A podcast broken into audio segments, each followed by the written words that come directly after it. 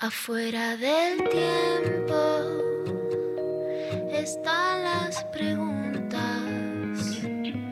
las luces y sombras que no tienen fin. Ahí en la frontera están las señales, besando los bordes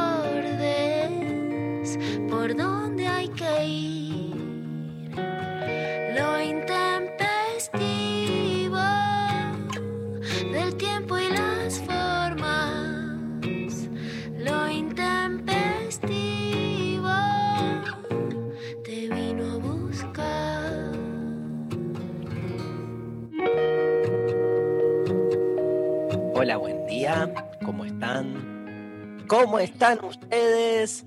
Bien. ¿Qué era esa? ¿Qué era eso, Lula? Era Gaby Fofoy Miliki. Gaby Fofoy Miliki, ¿te acordás? Hola, amigos. No, ahí no, no era el amigos amigas todavía. Amigos, ¿cómo están ustedes? Bien. No los oigo. Bien. Más fuerte. Bien. Volví para esta pelotudez. A ver, ¿cómo sería el circo de Gaby Fofo y Milico? Ah, Milico, mirá lo que me sale. Adaptado. Muy mal parido. Querido. Que lo que han hecho con los Con los desaparecidos. ¿Cuál era tu ¿cómo pregunta? seguía? Que ahí venía la parte que, que era que dejaban al perrito, porque es una canción adaptada de una campaña para que no dejen a los perritos en vacaciones. Bobby, mi buen Mi amigo. buen amigo. Eh, este verano no, No, sé no. qué mierda hacer contigo. Digo, Sí, porque no sabían qué mierda hacer con el perro. Era esa. no había guarderías, no podrás venir conmigo, no había guarderías caninas. Bueno, Pero, pero, primero vino la, la del perro y después se adaptó a los muñecos. Claro. obvio. to- todas las canciones de cancha y de marcha son adaptación de, de un tema. O sea, es un jingle. Es un de- jingle de los milicos, ¿no? Lula es de esa Sí. época. No, dice No, Pablo, dice ¿no? Pablo, ¿Qué- a ver. Wikipedia. ¿Qué dice de Bobby? Wikipedia.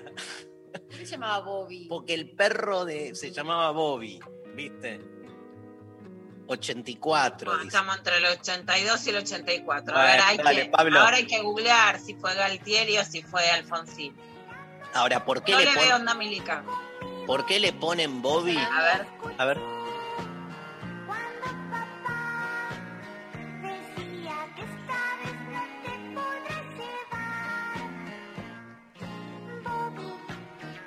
¿Qué pasó con las Malvinas?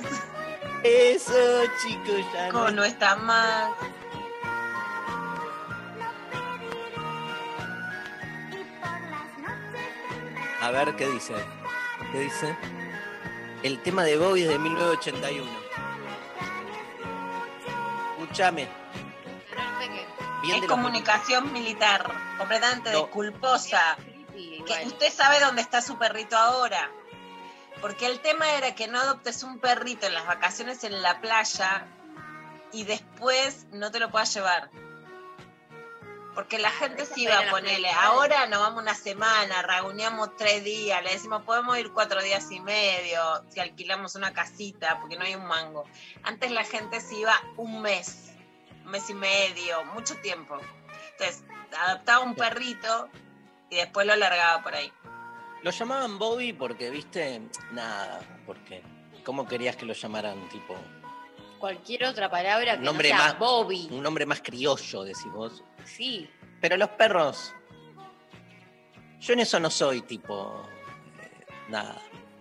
Como que me- me- no, no soy como, hay, hay nombres argentinos. Un perro Bobby. Mi, mi primer Bueno, perro... mi perro se llamaba Tommy, que lo adopté así en la playa. O sea, va por ahí, pero el Bobby viniendo de, por supuesto. De Robert. Se llamaba Bobby por Robert Kennedy. Gestión Por Bob Hop. para 81 es gestión, no me está saliendo el nombre del anterior. Viola, Viola, Viola, Viola. No, hubo otro, un alto canoso. Para mí, ¿qué gestión ese? Pero Después presidente. de Viola, Videla, Viola, Altieri, Viñone, Vidola, Videla, Piñones. Viola. ¿Qué pasó ahí? Vinieron.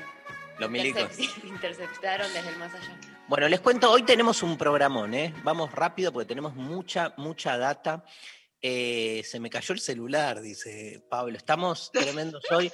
Vamos a ahora, después de la pausa, a comunicarnos directamente a Bogotá con este, eh, Lucy, este, una eh, Lucy Arias Giraldo, que es abogada defensora de, de derechos humanos, que nos va a contar un poco la realidad de Colombia, que nos está realmente angustiando mucho.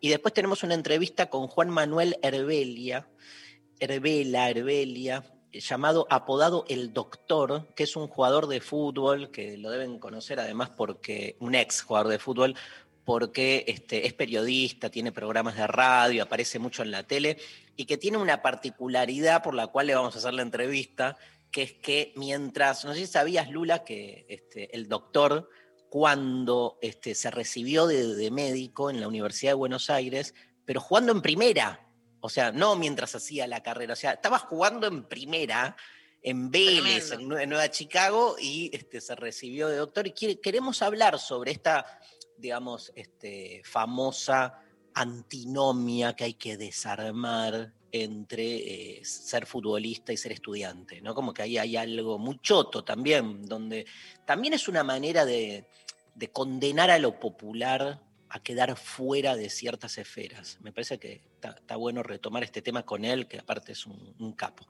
Este, no es muy bilardista, pero no importa. Vamos a discutir un poco Porque de... Bilardo también es el doctor porque estudió no sé en qué momento, pero sí sé. Era otra época. además, Era otra época. Él era ginecólogo, Bilardo. ¿Sabías, Lula?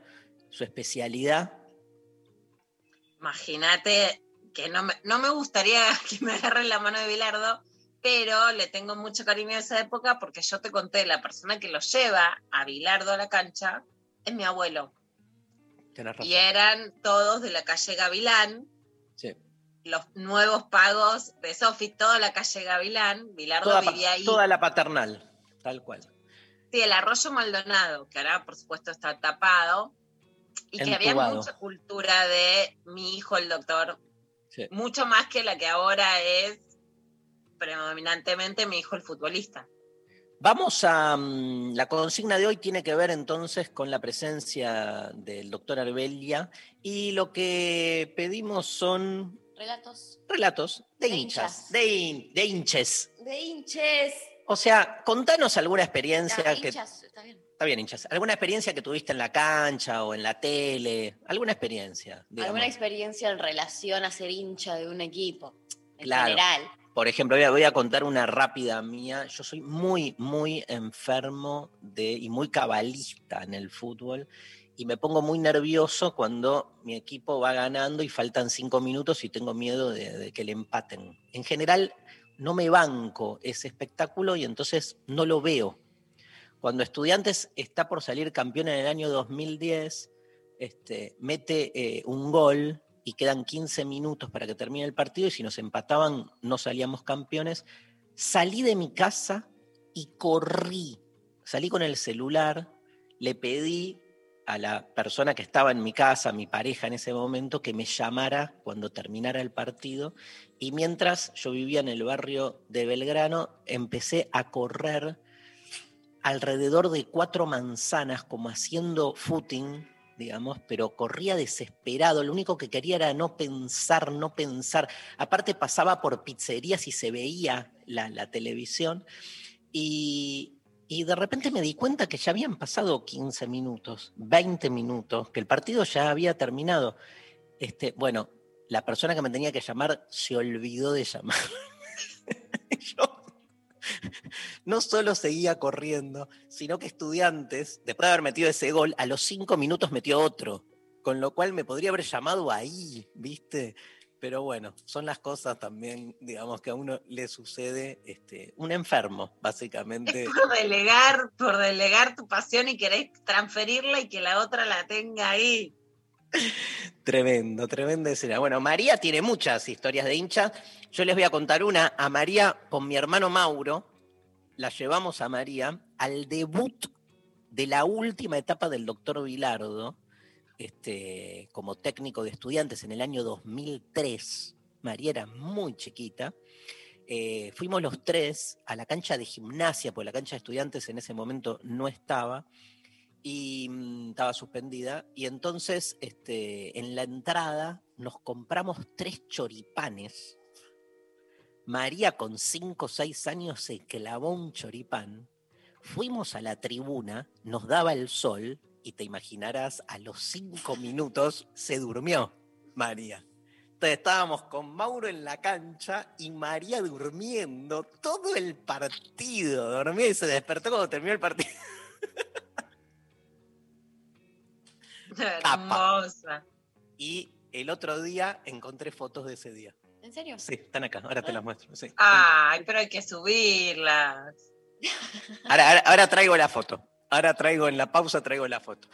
Bueno, ¿dónde nos... eh, Relatos de hinchas. sí, ¿Dónde nos... 11 39 39 88 88. Manden audios, manden lo que quieran, ¿no? No, lo que quieran no. Manden audios o mensajitos por WhatsApp y manden a través de arroba eh, lo intempestivo en redes sociales, en Twitter, en Instagram, por todos lados recibiendo sus mensajes. Eh, nos vamos a la primera canción que es este, R.E.M. R.E.M. Un temazo, ¿sí? Bad Day. Es una mm, vieja canción que tenían medio bocetada los R.E.M. desde 1985 que sirvió como una especie de precursor de It's the End of the World as We Know and I Feel Fine. Eh, es una diatriba en contra de los medios de comunicación inspirada en un día en que Michael Stipe encontró una lente de videocámara en su rostro cuando abrió la puerta de un hotel. El video es una parodia a los medios de comunicación americanos.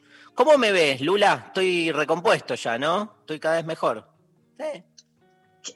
COVID, ¿quién te conoce? Ok. Lexi, Igual ¿qué me pasó? canso. Me canso, ¿eh? Me canso. Me canso. En la letra dice, salva mi culo, jodé a esos tipos, encerrado entre humo y espejo, los periódicos no mentirán, yo suspiro, ha sido un bad day, por favor no saques la foto, ha sido un bad day, por favor, R.E.M., bad day.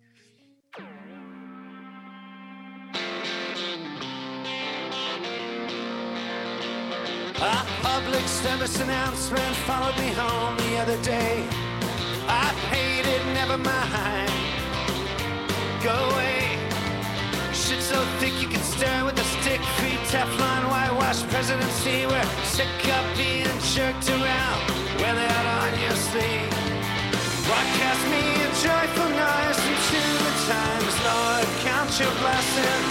We're sick of being jerked around. We all fall down.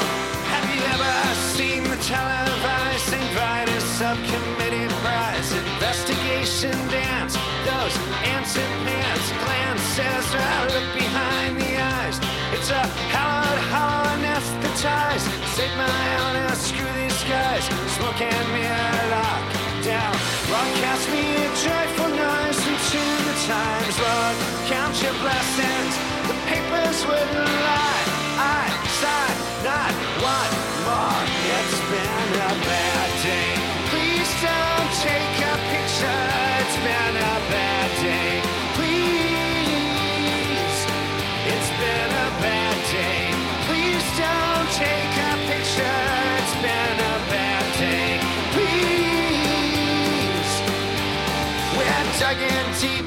the is the auctioneer is such a creep. The lights went out, the orange dry, we blamed it on the other guy. Sure, men are created equal. Here's the church, here's the steeple. Please stay tuned, we cut to sequel. Ashes, ashes, we all fall down. Broadcast me a joyful noise into the time is Lord. Count your blessings, ignore the. Oh, this means war. It's been a bad day. Please don't take a picture. It's been a bad day. Please. It's been a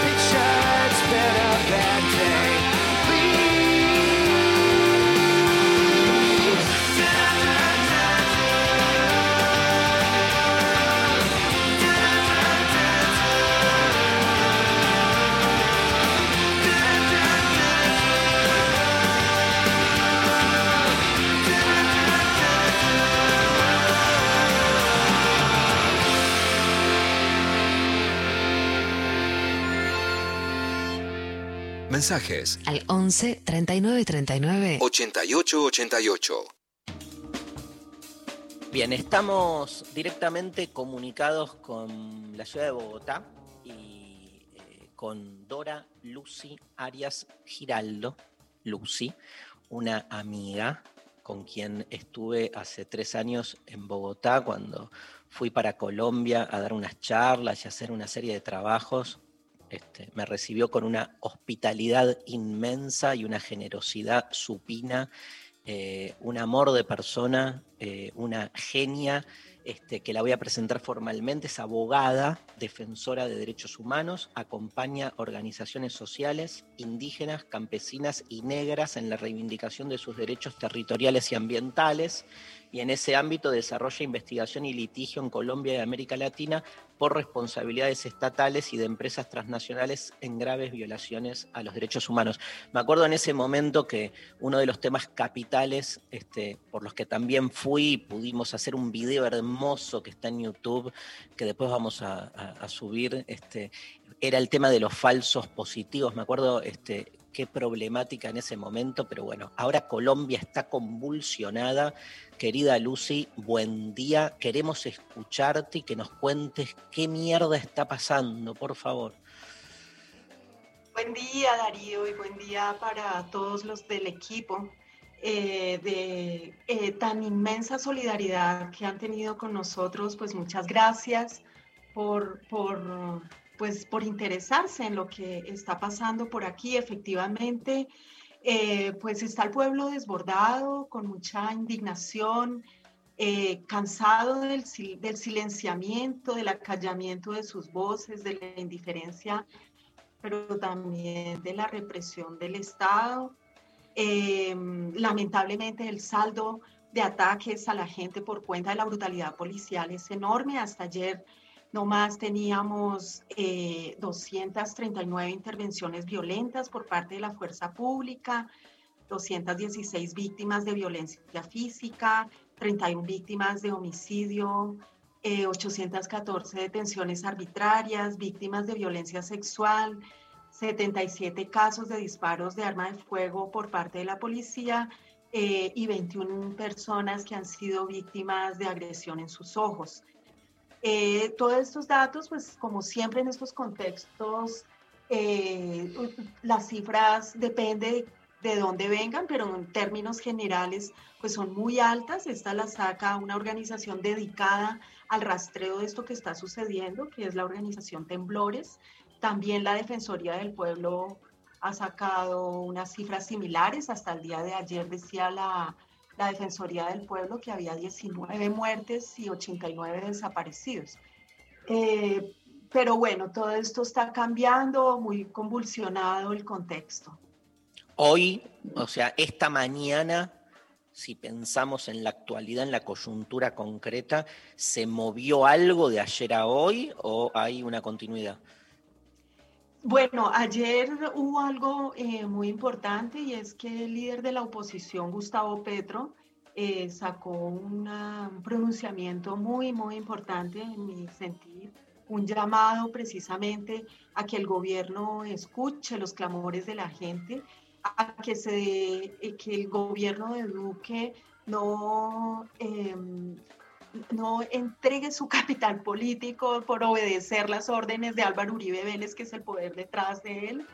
Eh, Duque es un hombre joven y el llamado de Petro fue a que entendiera los clamores de la gente y que no siguiera los, eh, las ideas cavernícolas, retrógradas de toda esta vieja casta política que lo único que ve la gente es, son enemigos internos que está acostumbrada es a reprimir y no a escuchar. Entonces, creo que ese ha sido un mensaje muy, muy importante y asimismo esta mañana efectivamente el gobierno lo que ha dicho es que va a generar unos espacios de diálogo, aún está pendiente de concretarse porque el día de hoy hay un llamamiento a las movilizaciones muy fuerte. Em, el comité de paro que está conformada por una diversidad muy amplia de organizaciones entre sindicales, estudiantiles, campesinas, indígenas, pues ha llamado al paro y se mantendrá hasta tanto no se cumplan muchos de los puntos de, de las consignas que actualmente eh, hay. Luciana. Lucy, Luciana Pecker te saluda. Para entender lo que, lo que está pasando en Colombia, Darío hablaba de los falsos positivos. Vos justamente nombrás una cifra de desaparecidos mucho más alta que la de los fallecidos. ¿Qué son estos desaparecidos o estos muertos a los que se atribuía ser guerrilleros y que eran supuestamente bajas en medio de combates armados con la guerrilla, pero que en realidad no lo eran y por eso se los denomina falsos positivos? ¿Cuál es el poder de Uribe que hoy no está en el gobierno, pero que es uno de los hombres más importantes de la región en justificar en la guerra contra las drogas esto, la represión a la protesta social? ¿Y cuál fue eh, el conflicto que empieza con la oposición a la reforma tributaria. ¿Qué decía esa reforma tributaria que afectaba particularmente a las clases medias y bajas en Colombia? bueno, tu pregunta es como para entender, Colombia para argentinos, ¿no? Un poco. Sí, bueno, eh, los falsos positivos, así llamados eh, coloquialmente, especialmente por la prensa, para que se entendiera un fenómeno bastante complejo y doloroso en la historia de este país, consistía en que la fuerza pública, con el objetivo de elevar las cifras de éxitos militares o policiales, eh, tomaba gente mal parqueada, gente que estaba en la calle pidiendo trabajo, vendedores ambulantes, jóvenes de barrios populares, los arrastraban, así se llama la figura del enganchador, se enganchaban esas personas con promesas de trabajo, de algunas, em, algunos beneficios que tendrían a través de algo que, que harían. Y estas personas eran llevadas a escenarios de combate, asesinadas, puestas en un casting de la guerra y reportadas como bajas en combate. Las cifras oficiales que hay hoy son de 6.402 personas que murieron en estas condiciones. Estas personas, por supuesto, eh, eran buscadas por sus familiares como desaparecidos y todo eh, se conoció a raíz de la búsqueda, como siempre, de unas madres amorosas tras sus hijos, que se conocen hoy como las madres de Soacha, que es una población cercana a Bogotá. Ellas que vieron, se fueron encontrando en los sitios en que buscaban sus hijos Em, dieron con los cuerpos de sus, de sus hijos en Cúcuta, un lugar muy lejano, en donde fueron reportados como eh, guerrilleros dados de baja en combate. Y hay casos tremendos, como por ejemplo el de un muchacho que tenía 25 años eh, de edad biológica, pero mentalmente 8 años, eh, no sabía contar, no sabía, nunca había salido de su casa, jugaba con muñecos de peluche y lo encontró su madre como, eh, como jefe de finanzas de un frente guerrillero, así lo habían reportado. Las cifras están, las cifras han estado en evolución. Hay gente a la que le ponían, por ejemplo, uniformes en donde el hueco de la bala no coincidía con el con la perforación en el cuerpo, lo cual indica obviamente que eran disfrazados después de ser asesinados. Pues yo tuve varios casos, eh, entre ellos uno de un chico que pudo escapar, iba con su primo y él pudo escapar, y él eh, pudo contar la manera en que los engancharon, los emborracharon, los llevaron a un sitio en el que su primo murió, él por la habilidad campesina de saltar por encima de los cercos pudo evadir eh, la muerte, pero en este caso son los rastros que tenemos de una práctica horrible que hoy está ante la Corte Penal Internacional la responsabilidad de Álvaro Uribe Vélez, porque fue quien gestó eso con el objetivo de incrementar las cifras de la guerra. Tu otra pregunta, relación, no sé, pues este es un fenómeno mucho más complejo que, Está que clarísimo. traté de resumir. Está clarísimo. Ahora, en relación con eh, el tema de la reforma tributaria, pues es una reforma tributaria que se da dos años después de la última, que fue en el 2019, y tenía que ver fundamentalmente con el incremento exacerbado de los tributos a los más a la clase media y baja, a la exención de impuestos a, la- a los más poderosos, a las grandes empresas.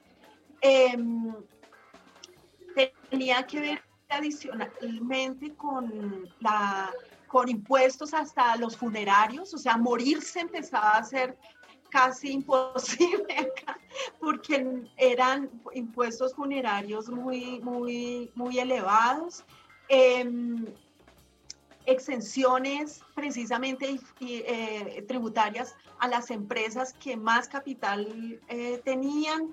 Eh, y hubo algo que exacerbó definitivamente los ánimos de la gente, es que el ministro Carrasquilla, que es precisamente el gestor de estos últimos cambios tributarios en los últimos años en el país y de reformas totalmente adversas a, la- a las finanzas de la gente, a la economía, eh, eh, además en un marco de en el marco de una pandemia, en una entrevista mencionó que la docena de huevos costaba 1.800 pesos, que en dólares es como medio dólar, ¿sí? Es, menos de, de- de- de medio dólar. Y en ese sentido, pues la gente decía, pues si, un- si el que está dirigiendo la economía del país ni siquiera sabe cuánto vale un huevo, pues no sabe nada de la economía de, Colombia. En, entonces, también se sumó a esto una reforma a la salud que va a entregar a las grandes transnacionales eh, la atención pública, que ya de hecho fue un producto de una reforma nefasta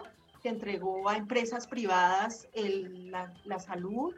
Em, pero en este caso lo que hoy la gente está rechazando es que va a quedar en muy pocas empresas transnacionales. Adicionalmente, se va a cobrar a la gente lo que llaman el mal cuidado, es decir, que las empresas podrían decirte que si te enfermaste por tu culpa, entonces tienes que asumir los costos de la los costos del tratamiento De la médico, prestación. de la prestación, eh, eh, en efecto, pues es- son reformas absolutamente nefastas que han ampliado el abanico de reivindicaciones que actualmente hay en el marco de la, de- del paro que hoy tiene un llamado muy importante, 5 de mayo, pero que continúan los próximos días. Varias eh, universidades ya se han sumado al paro. Eh, esta mañana la Universidad Pedagógica, los profesores, docentes también han hecho un llamado muy importante a que el gobierno respete la manifestación pública, desmilitarice las calles. ¿Por qué? Te hago una pregunta. ¿Por qué en Cali? ¿Por qué ahí fue el foco más de mayor violencia represiva? Bueno, Cali es un, eh, tiene la particularidad de ser una de las ciudades en donde eh, llegan gran cantidad de personas desplazadas desde el Pacífico colombiano, queda muy cerca del Pacífico, eh, en donde la violencia de los últimos años ha sido muy, muy fuerte contra comunidades étnicas, campesinas, afro. Cali alberga una enorme diversidad de población, eh, también una enorme pobreza y una enorme exclusión. El barrio en donde se han venido dando estas noches los escenarios más crudos de la violencia policial es en Siloé. Y en este lugar, pues que hay jóvenes que están sin nada que perder, dicen ellos. Ya no tenemos nada que perder, ya hasta la esperanza la hemos perdido. Entonces son jóvenes en una extrema condición de exclusión, de pobreza, eh, jóvenes que no, tienen, ni- no han tenido ni siquiera la posibilidad de recoger dineros para mantener su familia en condiciones de pandemia, que lo podían hacer en el, Claro. empleos informales, pero que en la actualidad eh, pues está absolutamente precario. Una de las reivindicaciones del paro es una renta básica para que la gente pueda eh, guardar las cuarentenas, pero eso no se ha dado. Y te hago, otra, te hago una, una, eh, una última pregunta y la dejo a Luciana. Em, ¿Cómo es la cobertura de los medios locales en todo esto? O sea, ¿muestran lo que está pasando? ¿Salen a, a bancar al gobierno? ¿Cómo es?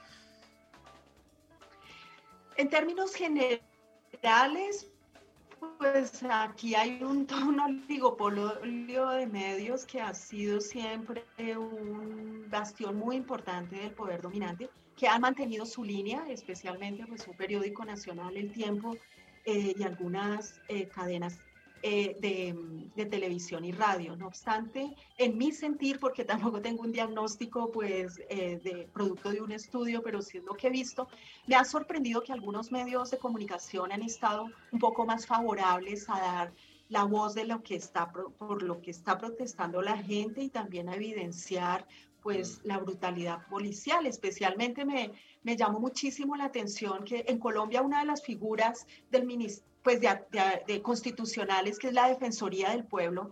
Este defensor del pueblo, cuando la gente estaba eh, en uno de los peores días de, ataque a la manifestación, que fue el 2 de mayo en Siloé, el defensor del pueblo se fue a su casa de recreo eh, cerca de Bogotá eh, y él, una de estas emisoras lo llamó muy, muy contundentemente le hizo preguntas relacionadas de qué hacía mientras a la gente la estaban atacando. Algo que no hubiera pasado en otro contexto, porque han sido emisoras muy conniventes, eh, usualmente con estos poderes. Ese tipo de cosas son las que me llevan a mí a asumir que no están teniendo la misma actitud em, silenciadora de antes. Tampoco es que lo estén manifestando todo de manera abierta, pero sí creo que hay un pequeño eh, cambio, un registro mayor de la voz de la gente. Lucy, para entender qué significa esto en Colombia, para Colombia y para la región, en esta reforma tributaria, por ejemplo, ahora el gobierno desmintió que se quiera subir el IVA, ¿no? El impuesto al valor agregado, que sabemos que es el impuesto que más socializa, digamos, los requerimientos del Estado, pagás más por la leche y la pagan todo el mundo, y menos subía el impuesto a la riqueza. En la Argentina, para, para comparar, hubo un impuesto de una vez, una contribución solidaria de las grandes fortunas Ahora también está frenado, pero hubo un ingreso federal de emergencia, algo parecido al ingreso que están pidiendo en el paro a partir del COVID. La discusión de fondo y la represión de fondo lo que quiere hacer es quién paga las consecuencias de la crisis por el COVID-19. Inicialmente sí, pero es importante tener en cuenta que en Colombia, quizá que igual que en otros países de América Latina, estos impuestos que se anuncian como temporales, en la práctica se quedan. Asimismo, el impuesto al valor agregado, el IVA, fue un impuesto que se supone que iba a ser transitorio y luego los incrementos se suponían que iban a ser transitorios, pero se han quedado. Entonces, uno de los motivos eh, de exacerbación de esa indignación de la gente es que esos impuestos supuestamente eh, temporales que se iban quedando ahora están siendo fuertemente incrementados hasta un 19%. En ese, en ese contexto, eh, inicia el paro, pero el paro no se queda únicamente en este tipo de reivindicaciones relacionadas con quienes pagan más impuestos, sino que de fondo también hay una reacción muy eh, muy, mm, muy fuerte, digamos, de comprensión de que quienes están pagando los costos del COVID, pero también los costos de los privilegios de los más poderosos es la gente y la gente que más ha tenido que sufrir las consecuencias tanto de la pandemia como de situaciones que venían antes de la pandemia. Em, el COVID, por supuesto, que puso de manifiesto esas tremendas desigualdades, puso de manifiesto que la mayor cantidad de las personas viven de, empleos informales que tuvieron que cesar a raíz de las cuarentenas, pero también puso de manifiesto que quienes tenían a diario la necesidad de salir para ganar la comida eran la mayoría de las personas. Se ha llegado a, a hablar, por ejemplo, unas cifras actuales que vi en estos días menciona cómo solo de un país con 50, casi 50 millones de personas, solo 2.5 millones de personas pueden tener las tres comidas al día. Entonces, lo que hizo la pandemia en la práctica fue sacar a flote problemas estructurales que históricamente se habían mantenido em, invisibilizados estadísticamente, invisibilizados socialmente y que de alguna manera la existencia de un conflicto armado permitía poner como una cortina de humo sobre todas estas situaciones y explicar todo con la figura del enemigo interno, de, de la insurgencia y todo aplacarlo vía mano militar y como lo está haciendo ahora el gobierno sacando eh, como respuesta a las calles los, eh, los militares y no escuchando a la gente que pues enhorabuena se está pronunciando, obviamente con una respuesta estatal que es bastante lamentable, pero que lo que evidencia es que la gente tenía mucho que decir y lo está diciendo. Lucy, Mil, mil gracias, mil gracias por nada, por todo, por, por tu testimonio este, la verdad que, este, nada, te pedimos que nos mandes data, que nosotros acá la, difundimos, además por nuestras redes. Este, yo ayer estuve difundiendo algo y es, no sabes la cantidad de gente desde Colombia que me manda mensajes diciendo, por favor, este, este, nada, amplifiquen esto, muestren esto, digamos, este, pero es muchísima cosa que nosotros acá desde Argentina todo nuestro apoyo y todo lo que podamos hacer va obviamente a ser siempre en función de, la necesidad del pueblo colombiano y te agradecemos tu, pedagogía porque sos clarísima y eso nos ayuda mucho a, entender todo. Y bueno, nada, te quiero mucho y te extraño. Un placer. Igual, igualmente, gracias, gracias, su solidaridad. Hermanos, eh, es muy, muy importante para nosotros. La gente aquí sabe de tu apoyo, Darío, del apoyo de la emisora, de, bueno, de todos estos lazos fraternales que nos animan a estar. Hasta pronto.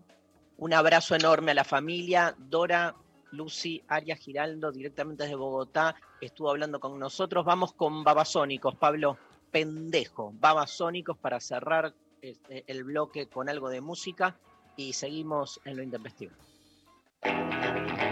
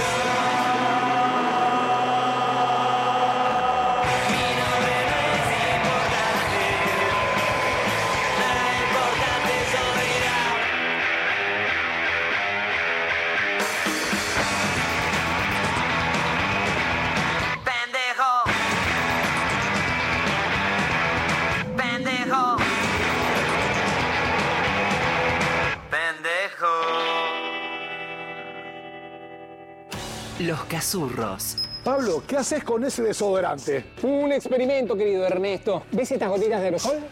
No solo las veo, sino que también las huelo. Cuando hablamos, nos reímos, estornudamos, llenamos el aire con gotitas como estas. Elemental, mi querido Pablo. Así se dispersa el coronavirus igual que un aerosol. El coronavirus usa nuestros aerosoles, las gotitas que te dije, para ir de una persona a otra. Por eso, si tu casa o esta escuela están ventilados, baja el riesgo de transmisión del virus. Avisale a tu familia que en casa dejen siempre abiertas las ventanas, por lo menos 5 centímetros y aunque haga un poquito más de frío. Así que abra las ventanas y que a la segunda ola te la lleve el viento. Seguí cuidándote. Radio y Televisión Argentina, TELAM, Contenidos Públicos, Sociedad del Estado, Secretaría de Medios y Comunicación Pública. Argentina Unida, Argentina Presidencia. Mandanos tu WhatsApp 11 39 39 88 88. Mensajes de audio al 11 39 39 88 88. mensajes? Hay mensajes. 11 39 39 88 88 nos mandan sus mensajes con sus relatos, historias como hinchas del equipo, del que sean hinchas. Eh, por ejemplo, nos mandan por Instagram. Nico dice: eh, cancha de básquet. Madre y amigas descubrieron lo terapéutico de ir a putear y gritar como Muy- hinchas. Muy terapéutico. Muy terapéutico, pero se, se- se va de, de- de límite muchas veces. Bueno, y, pero ¿cuál es el límite? La violencia. Claro, que en la puteada.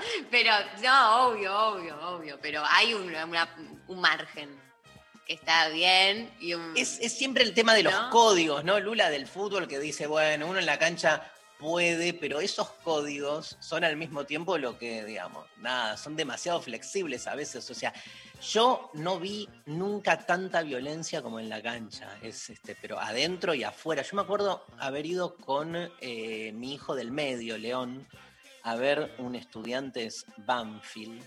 eh, y, entonces al lado nuestro, todavía en los visitantes íbamos a la cancha, al lado nuestro había un chabón que justo se acerca al árbitro, Baldassi, que después fue diputado del PRO en Córdoba. Ay, no. Y el chabón, este, como estaba muy cerca en la cancha, le empieza a gritar: Baldassi, hijo de puta, la concha de tu madre, hijo de remil puta. Y este, León me agarra del bracito, tenía 5 o 6 años, como diciendo: Papá, es ¡Qué miedo! ¡Qué miedo! O sea, y Baldassi, genio, se acerca, lo mira al tipo desde la cancha y le hace una cara como diciendo, baja un cambio, no es para tanto. Y fue como que toda la tribuna de estudiantes se rió por la respuesta de Baldassi. Dios Pero mío. mi hijo se puso como, o sea, es demasiado. Y bueno, pero está naturalizadísimo. Bueno. No, no, no, es un horror, hay que claramente ir en contra de eso, pero quiero decir, León se, se sorprendió porque es un nene que, y, y además de ser nene, nada, yo siento que hay un montón de otros o tres que va pasando el tiempo, van a la cancha y no es que se sorprenden porque alguien es así de violento, lo cual me parece un garrón. Yo creo que el fútbol- que está muy naturalizado. El fútbol es un lugar de los que más eh, hay, o sea, en los que más está naturalizado o naturalizadas cosas de mierda. Al fútbol, ¿entendés, Maru? Como que se le perdona al fútbol, se le tolera cosas que no se le toleraría a ninguna otra esfera. Por ejemplo, digamos, este, increíble, eh, ¿te acordás, Lula, lo que fue la elección para presidente de la AFA, donde votaron este, 75 personas y el resultado fue 38 a 38? Votaron 75 y el Había un fue 30. voto, como decías, y este voto. Pero claramente... Papelito, era por papelitos también. Ahora, vos, e- ese tipo de, de- de- de corrupción en cualquier otra esfera explota. Al fútbol se le dice, bueno, es fútbol, ¿viste? Es así, como que. Hay como una especie de. yo soy. o sea, no, no le tolero eso. Que no significa que no me apasione o que no me ría. En la cancha también, si hay que putear, puteo porque me da bronca. Pero no significa, digamos, como no decir, hay algo que está mal acá, pero está mal de raíz, ¿no? Bueno, más mensajes. Hola, intempestives hermoses. Yo de prepo tiro el relato otro del fútbol. Nunca me interesó, nunca me llamó la atención y nunca le di ni cuarto de bola al fútbol. Me llevó años entender medianamente y reconocer el peso cultural que tiene y cuánto nos atraviesa como sociedad y como argentinos. Desde entonces el mayor de los respetos para con el fútbol. Igual soy un poquito de Colón y el domingo se viene el clásico. ¿Qué dicen? ¿Quién gana? Espero que- Gana Unión, ya te digo, perdón, pero gana el Tate. Pablito, ¿Qué?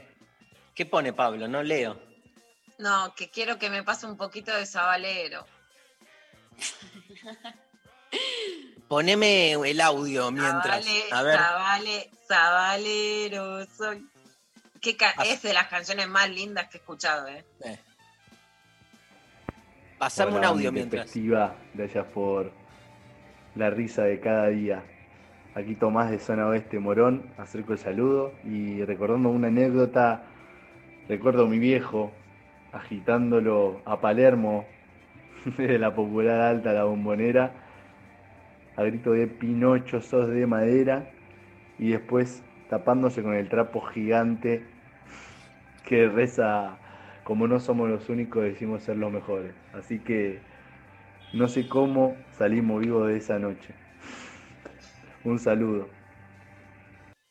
Hermoso, gracias. Un abrazo a toda la gente de Morón, a toda la gente del oeste. Se nos suspendió. Íbamos a ir a Ituzaingó con la Pecker, se nos suspendió. Bueno, ya, ya programaremos, ya reprogramaremos. Pásame otro audio, Pablo.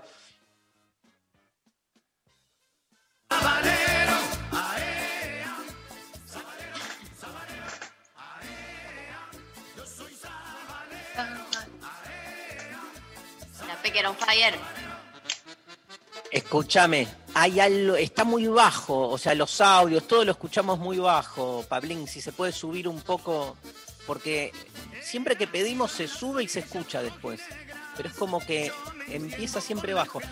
A ver, ¿me pones otro audio?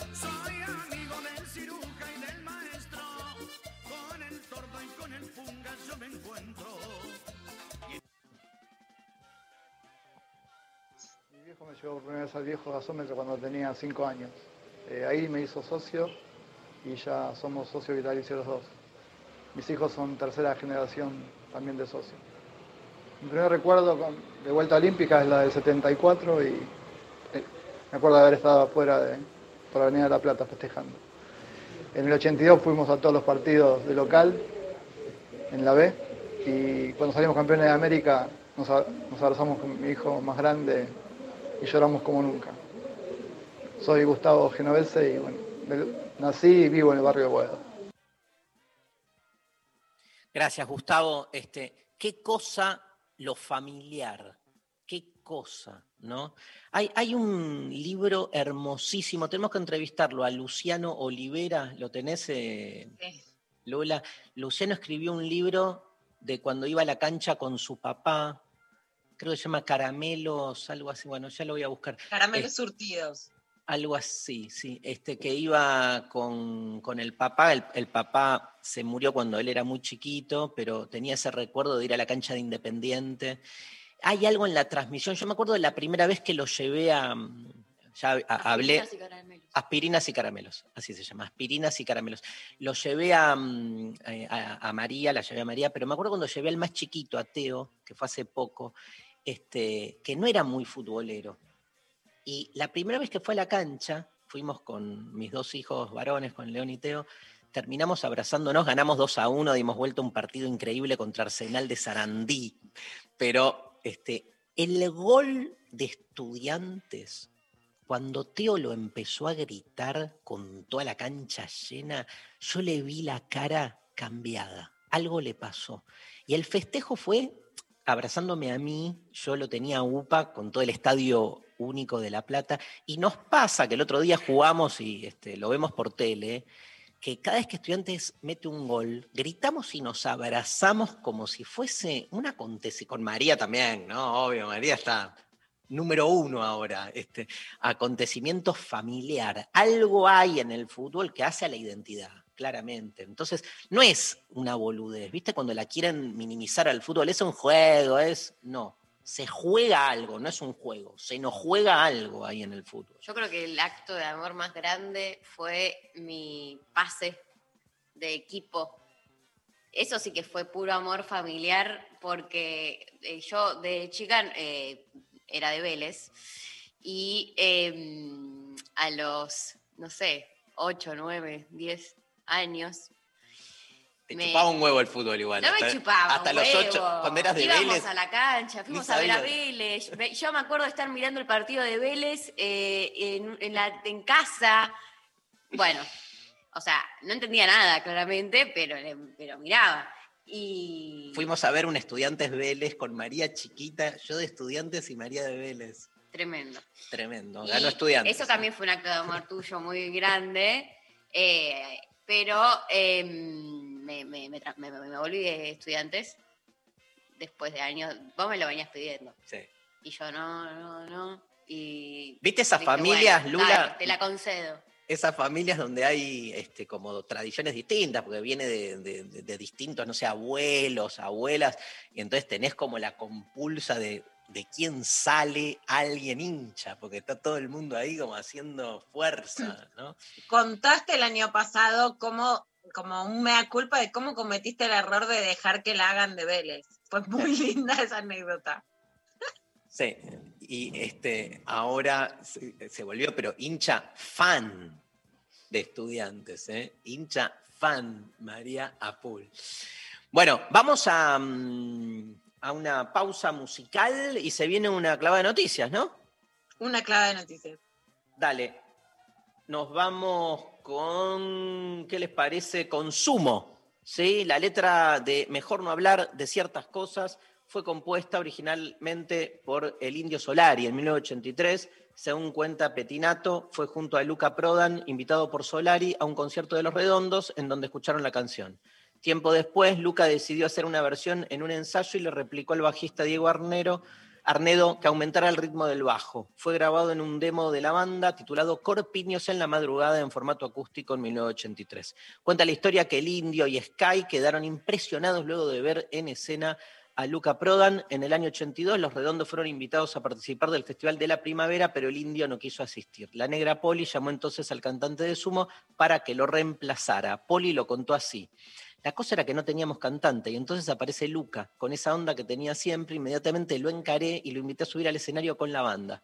Pero el que también andaba dando vueltas era Petinato, que con su saxo acompañó a Luca como invitado. Entonces los redonditos de Ricota con Luca en voz tocaron Nene Nena, para Monona Blues, mejor no hablar de ciertas cosas, y Criminal Mambo. Una vez finalizada la epopeya, Poli afirmaba, Luca estaba contento y nosotros también.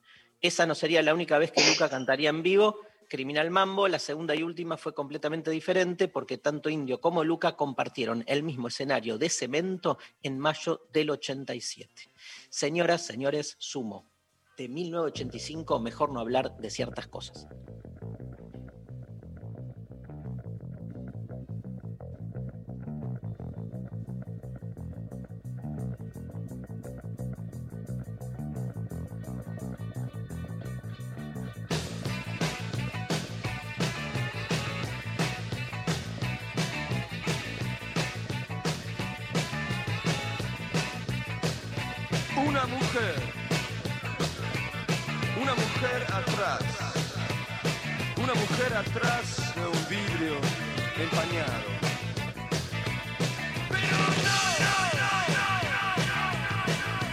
Mejor no hablar de ciertas cosas.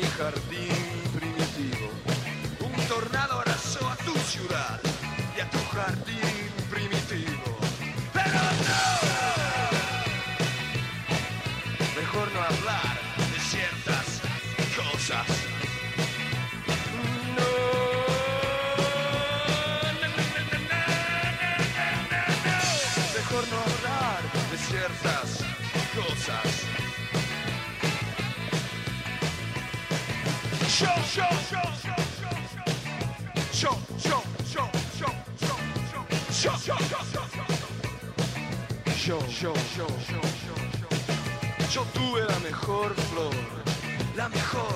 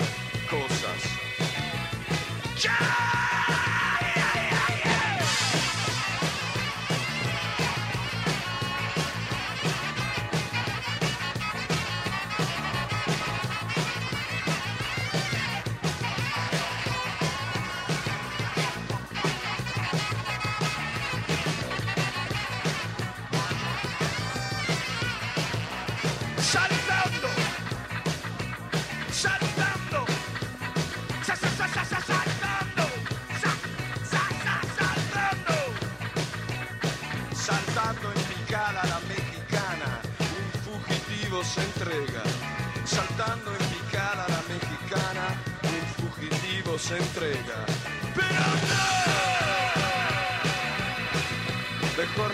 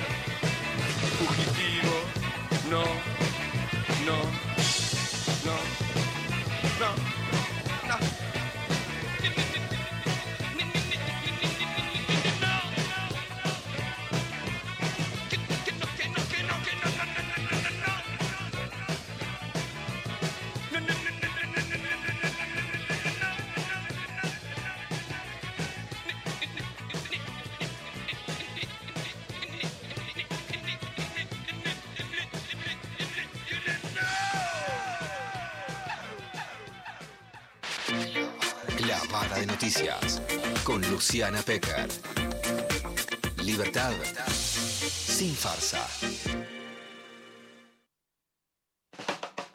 Con la clavada de noticias contamos ya, por supuesto, estuvimos eh, hablando de lo que pasa en Colombia, pero hoy hay una convocatoria para apoyar desde la ciudad de Buenos Aires al pueblo colombiano que sigue de paro en contra de la reforma tributaria y ahora, más allá de la reforma tributaria, en contra de la represión indiscriminada que tiene, como nos contaba hoy eh, Dora Lucy, más de 19 muertos y más de 89 desaparecidos.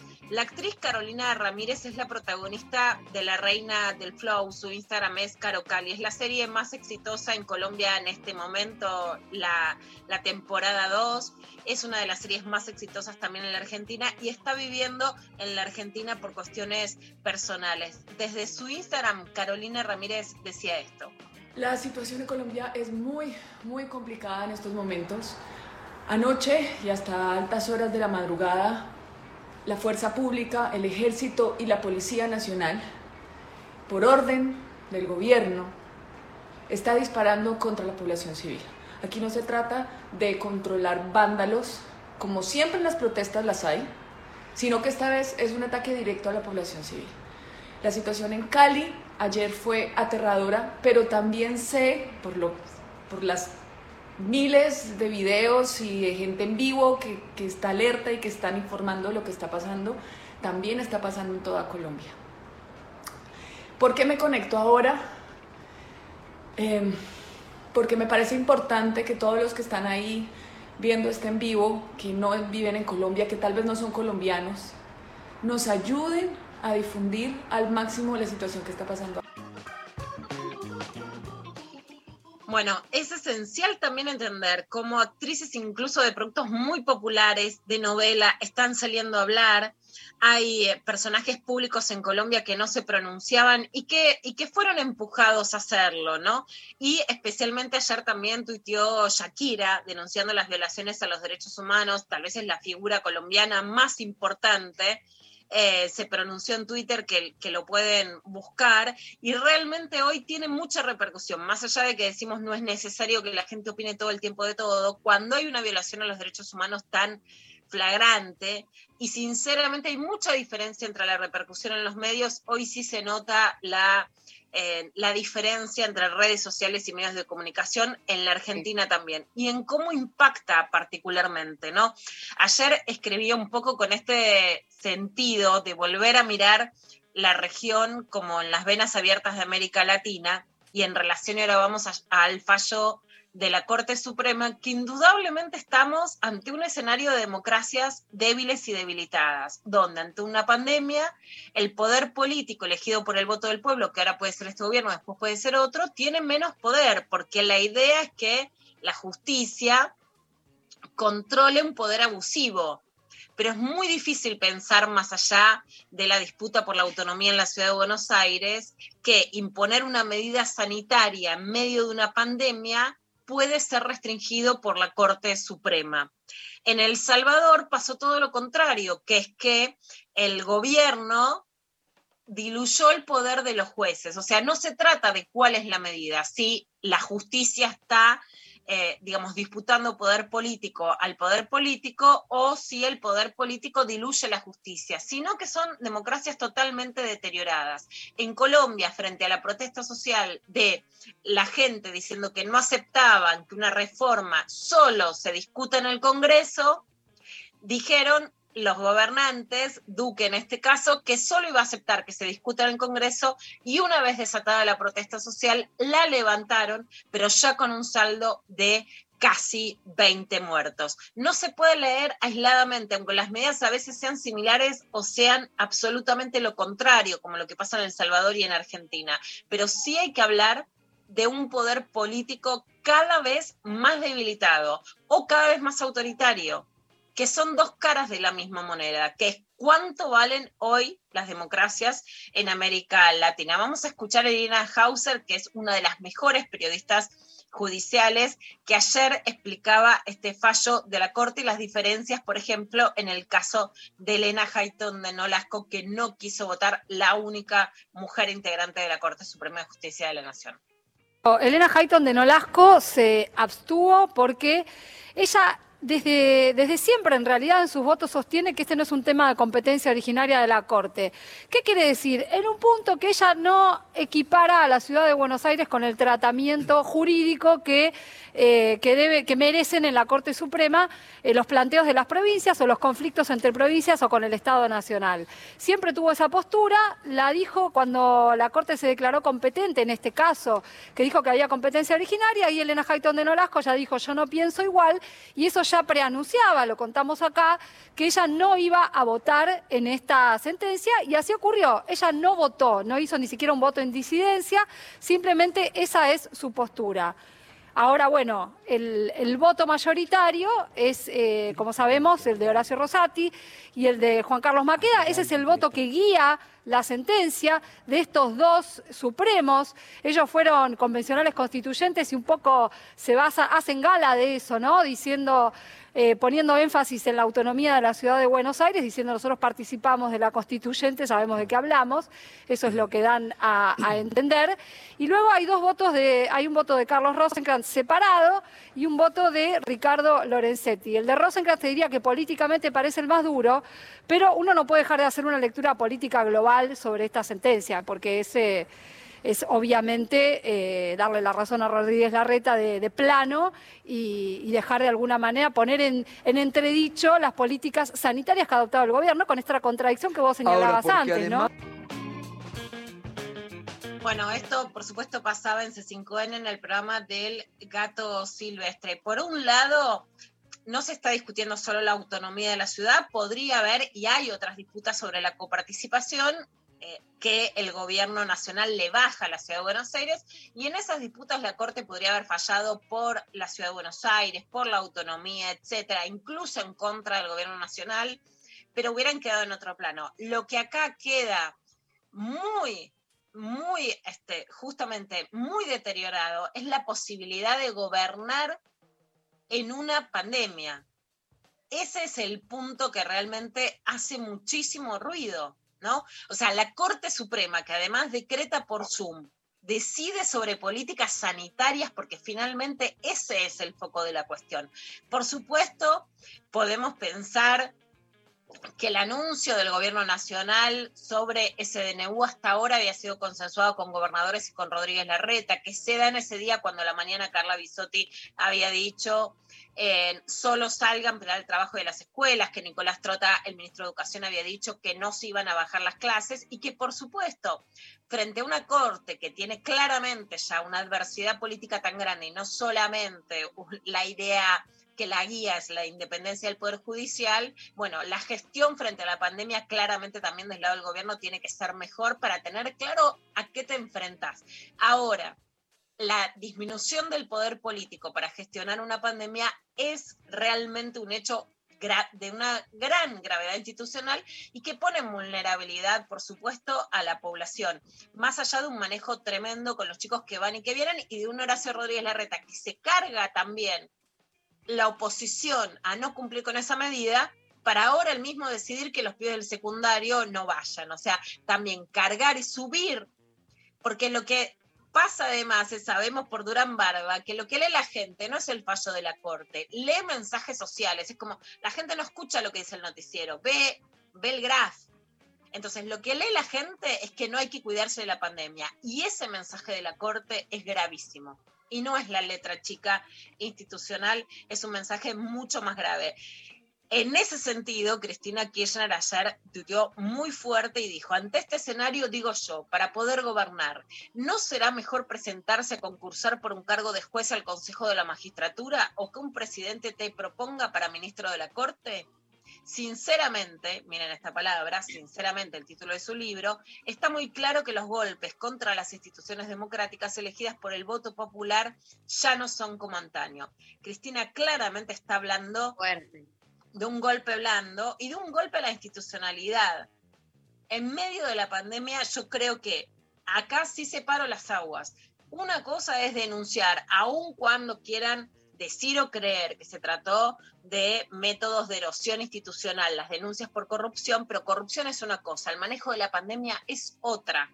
Y en este sentido, el obstáculo a poder manejar una pandemia con poder político desde el Ministerio de Salud de la Nación es una señal muy grave para, para la población, que lo que entiende no es saber, tiene autonomía o no la ciudad de Buenos Aires, lo que entiende es no nos cuidamos y la Corte nos respalda y toreamos las medidas del gobierno nacional, que, que, si la pandemia sube, queda absolutamente debilitado para no solamente abrir o no la presencialidad o la virtualidad de los colegios, sino para tomar cualquier otra medida.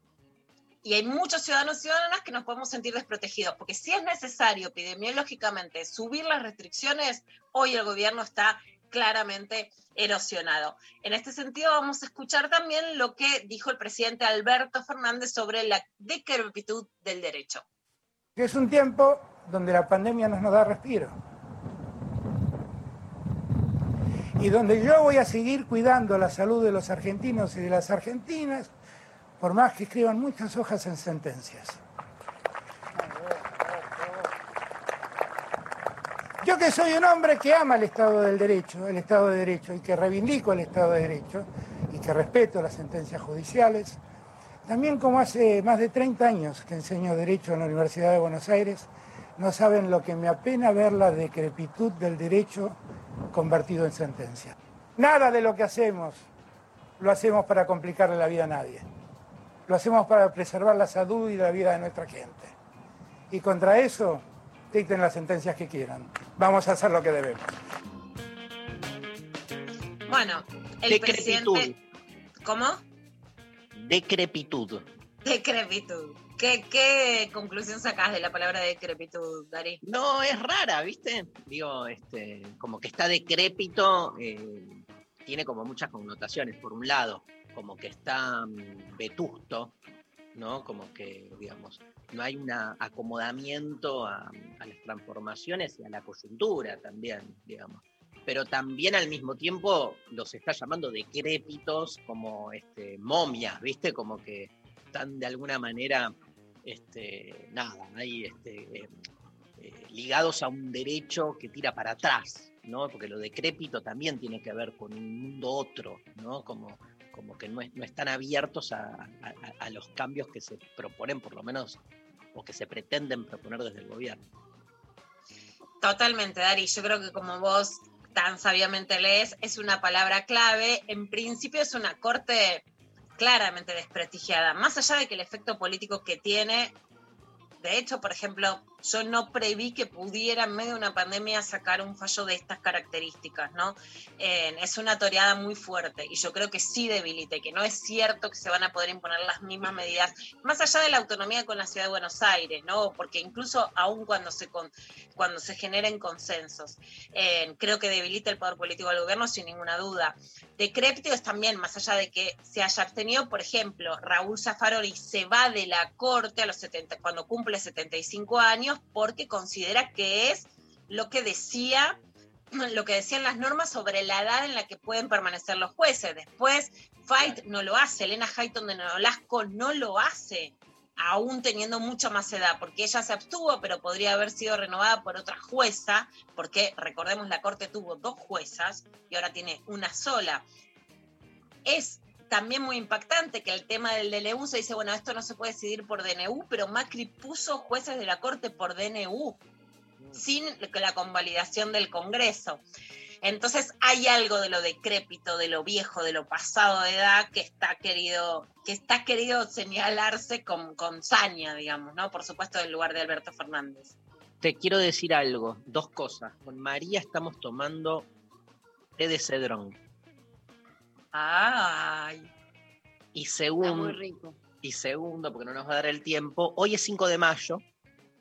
En 1818 nacía Carlos Marx. Un día como hoy es un día, digamos, este, la escuchaba a Lucy y le iba a decir, mira, hay un paro ahí justo el día del nacimiento de, de Marx.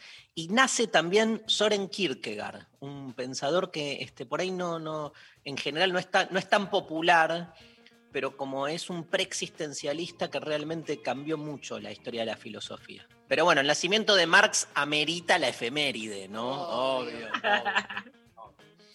Totalmente, ¿no? ¿Qué, qué diría Marx de la, de la de la Corte Suprema en este caso, ¿no?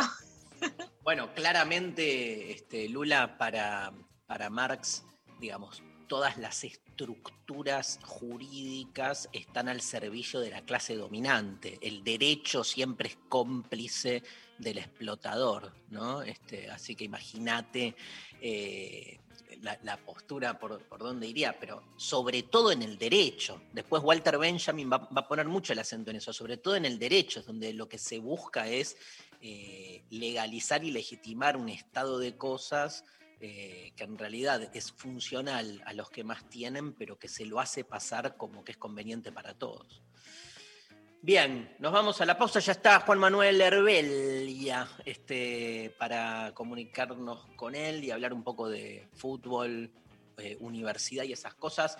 Devorador de Corazones es el tercer disco de La Portuaria, editado en 1993. El álbum obtuvo mucho éxito gracias al impulso dado por esta canción que vamos a escuchar llamada Selva. Obtuvo un disco de oro pocos meses después de su lanzamiento. Nuestro amigo Diego Frenkel, en un reportaje en página 12, decía: Es que la gente conoce más mi carrera en términos populares a través de la saga de hits que la portuaria dio a luz, como Selva, El bar de la calle Rodney o Devorador de Corazones. Siempre hubo canciones muy reflexivas, incluso la letra de Selva, en medio de un tema agitado, bailable y de una contundencia rítmica importante, expresa metáforas con un montón de interioridad. Por ejemplo, voy buscando un oasis donde nadar Bien, es casi una respuesta interior a un agite y a una sensación de ebullición interna. Creo que la palabra introspectivo implica que para escribir y para componer uno se repliega un poco sobre sí y va a bucear en lo profundo de su inconsciente. Hermosa selva, la portuaria, en lo intempestivo por la Nacional Rock.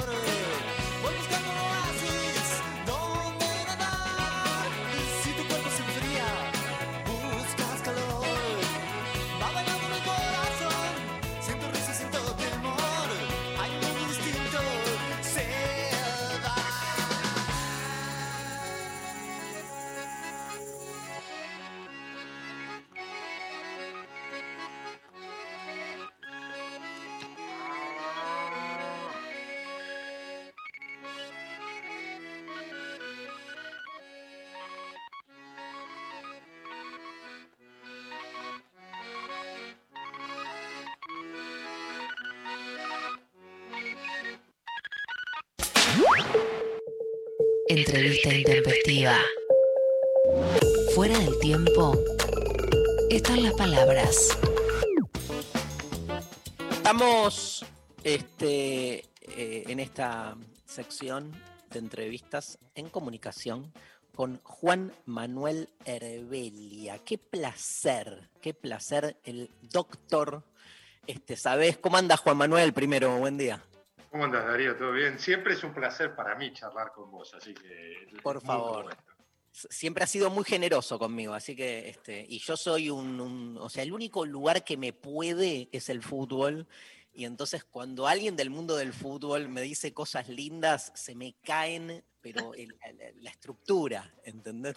Este, y más vos, que te vi jugar, sabes que lo, acá alguien, no voy a decir quién, pero alguien acá del equipo dijo cómo pegaba el doctor, cómo pegaba. Este, eh, bueno, pero, pero forma parte de los recursos del fútbol, ¿no? Vos no- ¿Acaso dentro de las filosofías uno tiene que manejarse, ¿no? Nos dicen que en el mundo uno debe manejarse, hay que saber ser de salón y de fogón, hay que saber manejarse con una cosa y con la otra. Bueno, una cosa es dentro de la cancha, otra cosa es fuera de la cancha.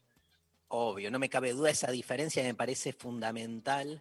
Igual es increíble, ¿no? Que el fútbol sea el único deporte en el cual está mal visto el defenderse, ¿no? Porque viste que en el básquet esto no pasa, en los otros deportes, en el tenis, ¿no? Luciana juega al tenis, digamos, un, un- tenista que sabe defenderse, es otra cosa. Gran libro, Winning Ugly, de Brad Gilbert, no sé si lo leyeron. No. Ganando Feo, se llama Ganando Feo, Winning Ugly. Me de. Brad Gilbert, un entrenador que lo que hacía era programar su juego para hacer todo lo que al otro le molestaba, porque él sabía que no tenía ningún golpe bueno. Entonces dijo, yo no tengo ningún golpe bueno, ¿qué tengo que hacer? Que todos los golpes del otro sean malos. Y el libro se llama Winning Ugly. Eh, no sé si lo tradujeron al castellano, es más, yo lo tengo acá, decir que estamos en radio, así que no tiene sentido que te lo muestre, No. pero, pero, Pero es Brad- un gran libro. Brad Gilbert era un tenista, o sea, era tenista y después fue alto. entrenador. Fue entrenador, sí. No, no, él no ranqueó tan alto como los jugadores que tuvo que ranquearon altísimo. Eh, pro- producto de que era un tipo que vivía pensando el juego desde una perspectiva de cómo le dificulto el juego al otro para ganar. Eh, una de las características, digamos, fundamentales de tu carrera, que también se te conoce por muchas cosas, pasaste por muchos clubes, Vélez, Ferro, eh, Unión Atlético Maracaibo, Gimnasia de Jujuy, Godoy Cruz, Argentinos Juniors, Barcelona, Internacional, Quilmes, Colón y Nueva Chicago. Acá tengo, sí, no sé si me falta alguno, este, iniciaste tu carrera en Vélez, ¿no? Pero, digamos, eh, una de las características por la que más se te conoce es porque en paralelo a tu carrera como futbolista, hiciste la carrera de medicina en la UBA, que no es poco, porque no solo tuviste que lidiar con este, el estudio, sino con la universidad pública, con todo lo que esto implica. Y si no tengo mal el dato, te recibiste jugando en primera, ¿es así eso? Me recibí jugando en primera en Nueva Chicago con promedio 8-14. Soy diploma de honor, yo puedo decir orgullosamente que soy diploma de honor de la Facultad de Medicina jugando a la pelota. Y si me das a elegir, yo mi logro máximo es jugar a la pelota. Después está lo otro eh, que, que viene también y es tu segunda vida y ya es otra historia. Pero si yo me decís de chiquito, ¿vos qué soñabas? Eh, ¿Recibirte de médico con diploma de honor o, o llegar a primera división? No, yo, llegar- yo soñaba con llegar a primera división. Eh, lo que pasa es que en mi casa, una familia de profesionales que todos estudiaron, me dijeron, bueno, me, dice, me dijeron, hijo, mira, la, la pelota está todo muy bien, pero nadie te garantiza que vayas a vivir de fútbol. Es verdad.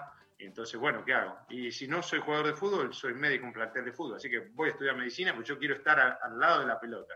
Increíble. Y así fue. Escúchame, ¿y fue siempre una como un, un atributo, una característica, una etiqueta? Digo, ¿eras el bicho raro por estudiar, por recibirte o más o menos? Sí, digamos que vos no que, o sea, en, condiciones normales no querés ser raro. Eh, en algunas facetas tratás de ser lo más normal eh, dentro de la dinámica, pero bueno, producto de las exigencias que te impone el estudio, terminás eh, teniendo hábitos y costumbres diferentes del resto. Entonces, sos raro, no porque busques ser raro, sino porque tus dinámicas de vida, tus hábitos, tus costumbres, tu- tus necesidades, lo que te demanda la universidad, tu régimen horario, termina yendo en contra de lo que es eh, normalmente el hábitus del futbolista profesional. ¿no? Bourdieu hablaba del hábitus del, del sportsman. Bueno, eh, eso que decía Bourdieu eh, está alejado de lo que es el, campus universitario, pero yo creo que en algunas facetas se cruzan, la vida no es tan incompatible. el problema es que los que están a ambos lados de la, de la brecha eh, no les gusta compartirte. Yo creo que ese es el problema.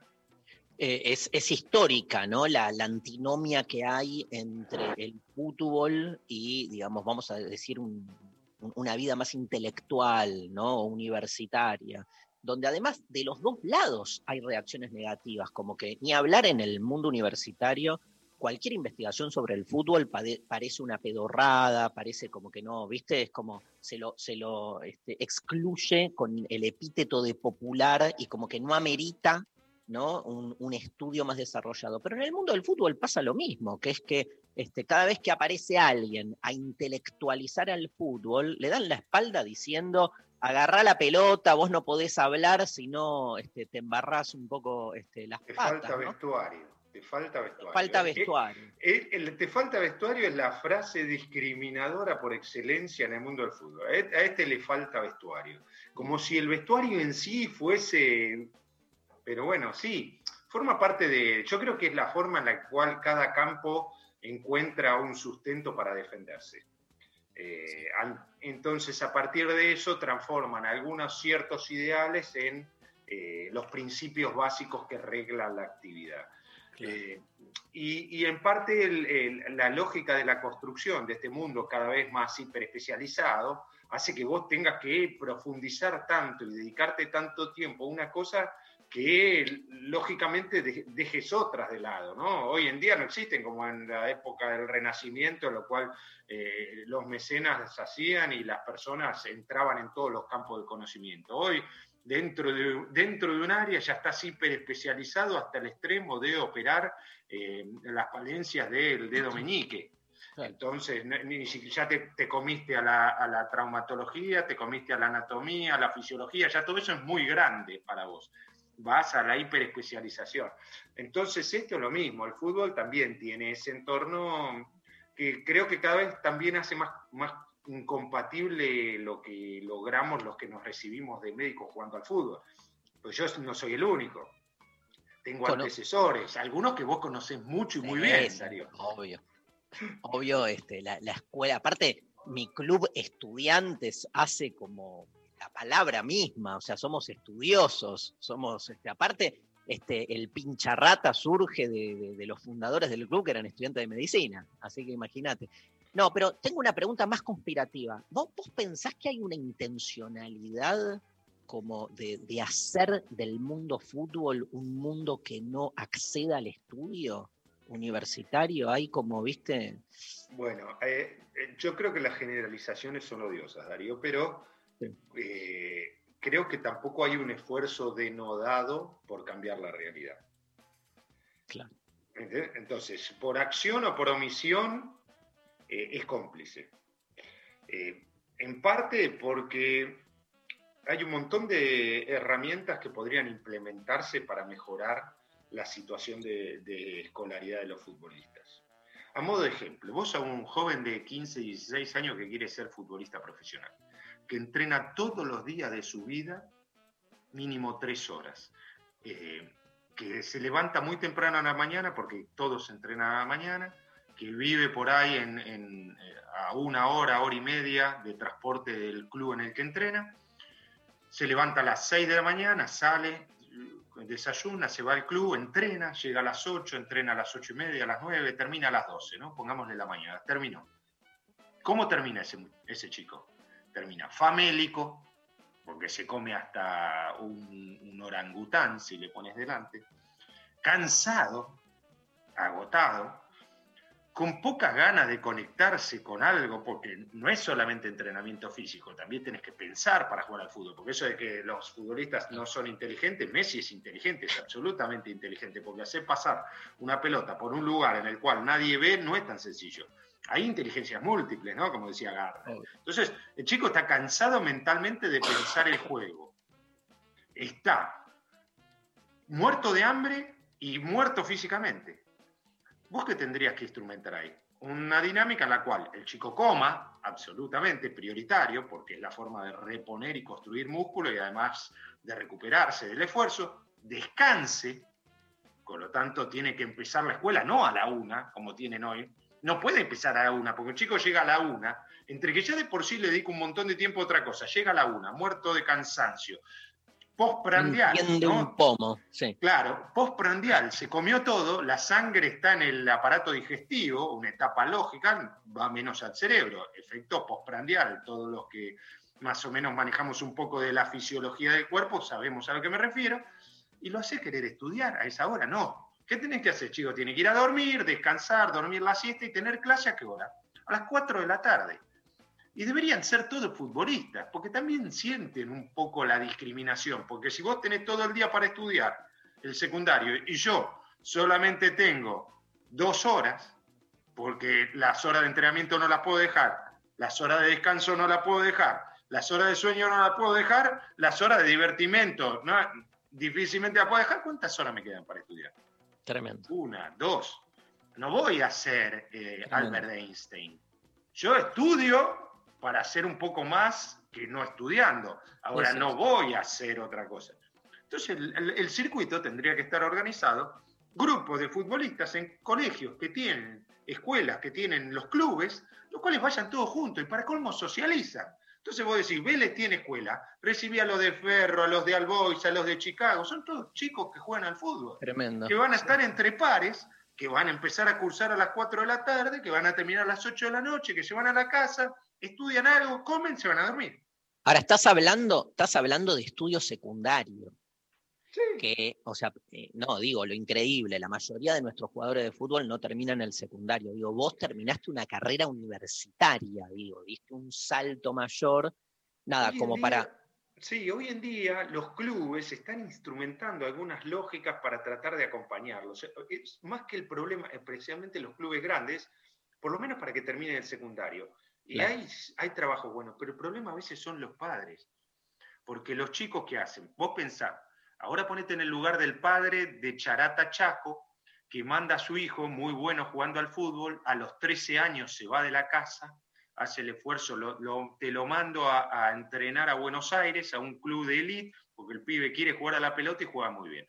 Estoy haciendo un desprendimiento Sí, sí, sí. tremendo. Contextual, sí. Te lo estoy mandando para que, bueno, y el, y el chico te llama a, la- a las 4 o 5 de la tarde dice, papá, estoy muerto de cansancio, me obligan a ir a la escuela, no puedo estudiar, entre que no soy bueno, los que están al lado no, no me gusta, la verdad que no me entretengo, me aburro, no puedo rendir en el fútbol, no puedo rendir estudiando. ¿Y qué hace el padre?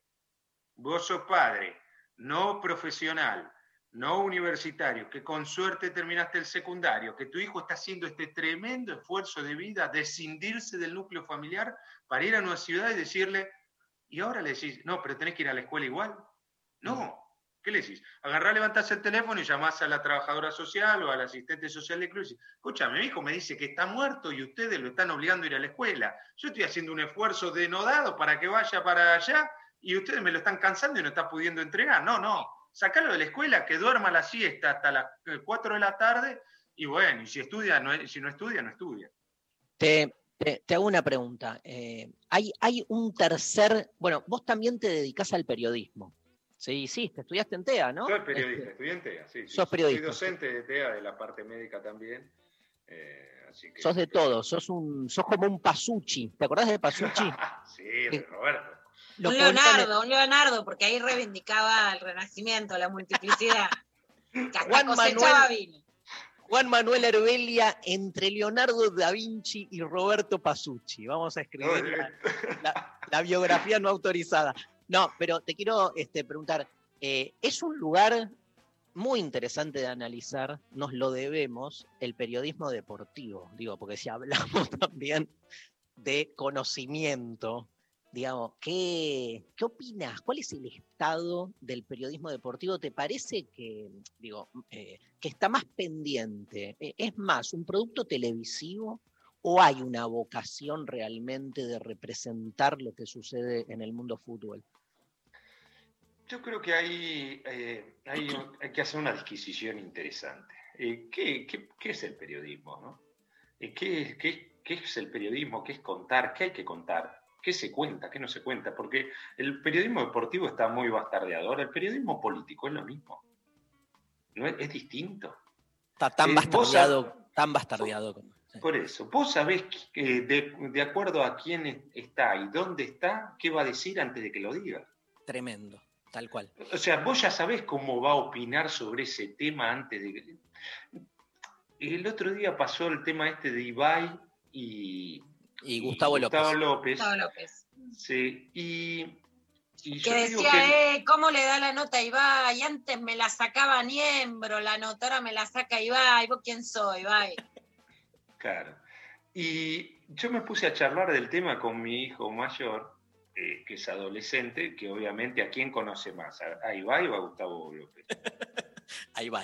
A Ibai, obvio, pero por supuesto. Y entonces empecé a escucharlo, reflexionaba sobre el tema, ¿viste? a mí me gusta esto de, de juntarte con gente distinta y que te digan cosas distintas de lo que vos opinás constantemente para someterte a discusión, ¿no? Y yo, y yo pensaba, digo, ¿a dónde va a ir? Porque yo, yo comento en ESPN partido de fútbol, porque es un hobby que tengo, a mí me encanta. Yo jugaba al fútbol y miraba eh, todo lo que no, o sea, yo no jugué a la Play, eh, no, no, no, no jugué, no salí a la calle a, a- a patear pelotitas o la bolita, en la época joven mía, no, no hacía nada, nada, no, casi no salía a bailar. Yo jugaba a la pelota, estudiaba medicina, pero cuando jugaba a la pelota tenía que mirar a los rivales, por lo tanto yo miraba fútbol. Estudiaba medicina mientras miraba fútbol. Paraba el entretiempo, leía 15 minutos, me miraba el partido, leía. Así, esa era mi vida, bien, eh, bien dicotómica, sin otras variables, era así. Y a mí me gusta el fútbol, me encanta, el fútbol me- me- es mi pasión, a mí mirar partidos de fútbol me encanta. Y comentar partidos de fútbol, que te paguen por comentar partidos de fútbol, analizarlos, ver dónde están las claves, qué pasa, qué no pasa, sin más. entrar en todo el otro mundo de la complejidad. y- a mí me encanta, yo trabajo ahí en ESPN. Y comentando partidos de fútbol, y decía, ¿hacia dónde va a ir el trabajo nuestro, o sea, de nuestra generación, como nosotros consideramos eh, ciertos ejercicios profesionales, cuando vos ves que eh, el mundo cambia radicalmente, incluso la pandemia lo ha cambiado drásticamente. Yo hoy me someto a discusión si el fútbol va a ser lo mismo cuando mi hijo llegue a, a ser adulto, va- el simbolismo del fútbol va a ser el mismo o van a tener una camiseta de alguno de los grupos y los equipos estos de, de e-games. Y- Tremendo. Y, y usen el e-games, la camiseta del grupo del e-game como una de las cosas, y después Claro. vayan y jueguen en el jueguito con el coso de e-games. Por lo tanto, está todo tan sometido a discusión en, eh, con estas lógicas de crecimiento exponencial que tiene el mundo, que a veces debatirte sobre si está bien o está mal el periodismo deportivo actual, yo creo que es lo que hoy vende y lo que la gente consume de un cierto grupo etario. Cuando ese grupo etario no consuma más, eso que se da no se va a dar más, porque no va a haber quien lo consuma, porque los que vienen después no lo van a consumir. El otro día leía un artículo muy interesante en torno a cómo cambiaban las apreciaciones sobre el casamiento. No sé si lo vieron, sobre No. el casamiento entre afroamericanos y blancos en los Estados Unidos, dependiendo de la década de año en la cual naciste.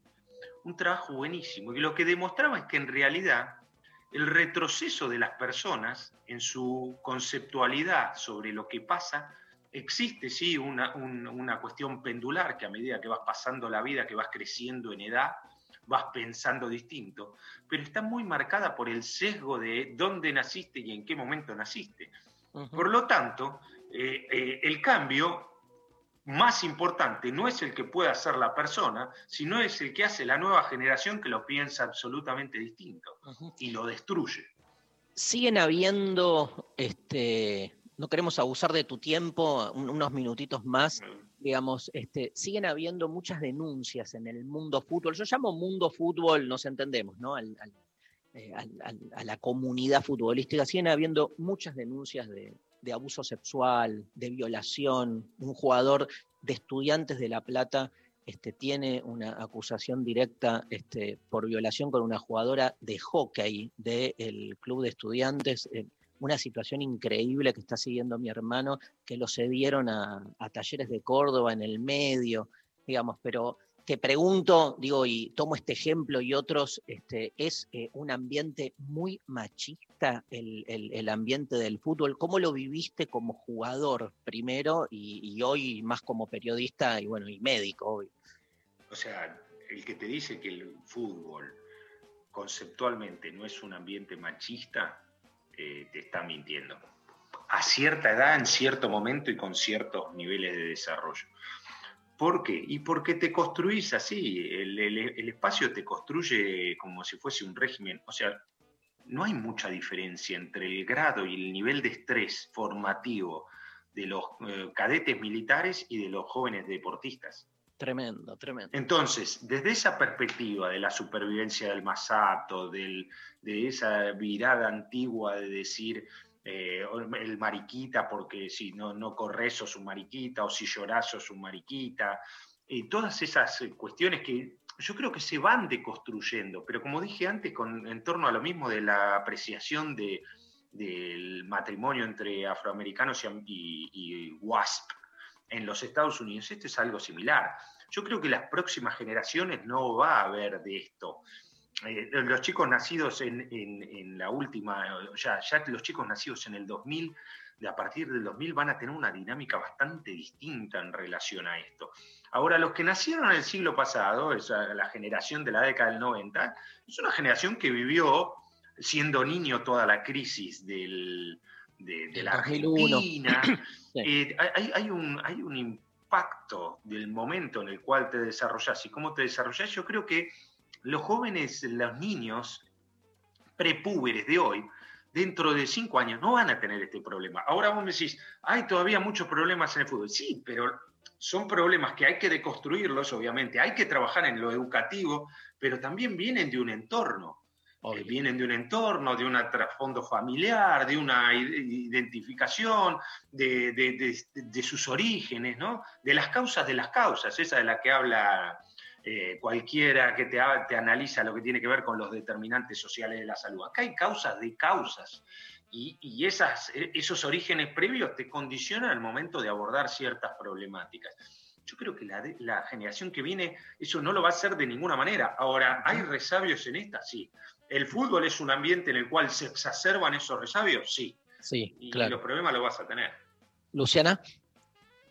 Juan, por un lado, sobre este machismo que genera además la cofradía, como vos decís, del vestuario, ¿no? De, de, bueno, de casos como el de Alexis Zárate, que está sentenciado por violación, en donde en el vestuario les hablaba a los otros jugadores y les decía, a ustedes también les puede pasar, ¿no? Apelando a una cofradía. Pero también está el caso, que es un caso conocido, sobre el que además escribí, pero que repercute en muchos otros, de estos pibes que ponen hoy todas sus expectativas en ser futbolistas, en salvar, como vos contabas la historia radiografiada de esta familia de Chaco, en salvar a sus familias a través de que les vaya bien y que también son víctimas de abuso sexual, como pasó en el caso de los chicos que estaban viviendo en Independiente y que por una merienda, por ir a dar una vuelta al shopping, eran cercenados a hacer determinados actos sexuales. ¿Cómo se puede proteger a los pibes en el fútbol para que no sean ni violentos ni víctimas de esa violencia?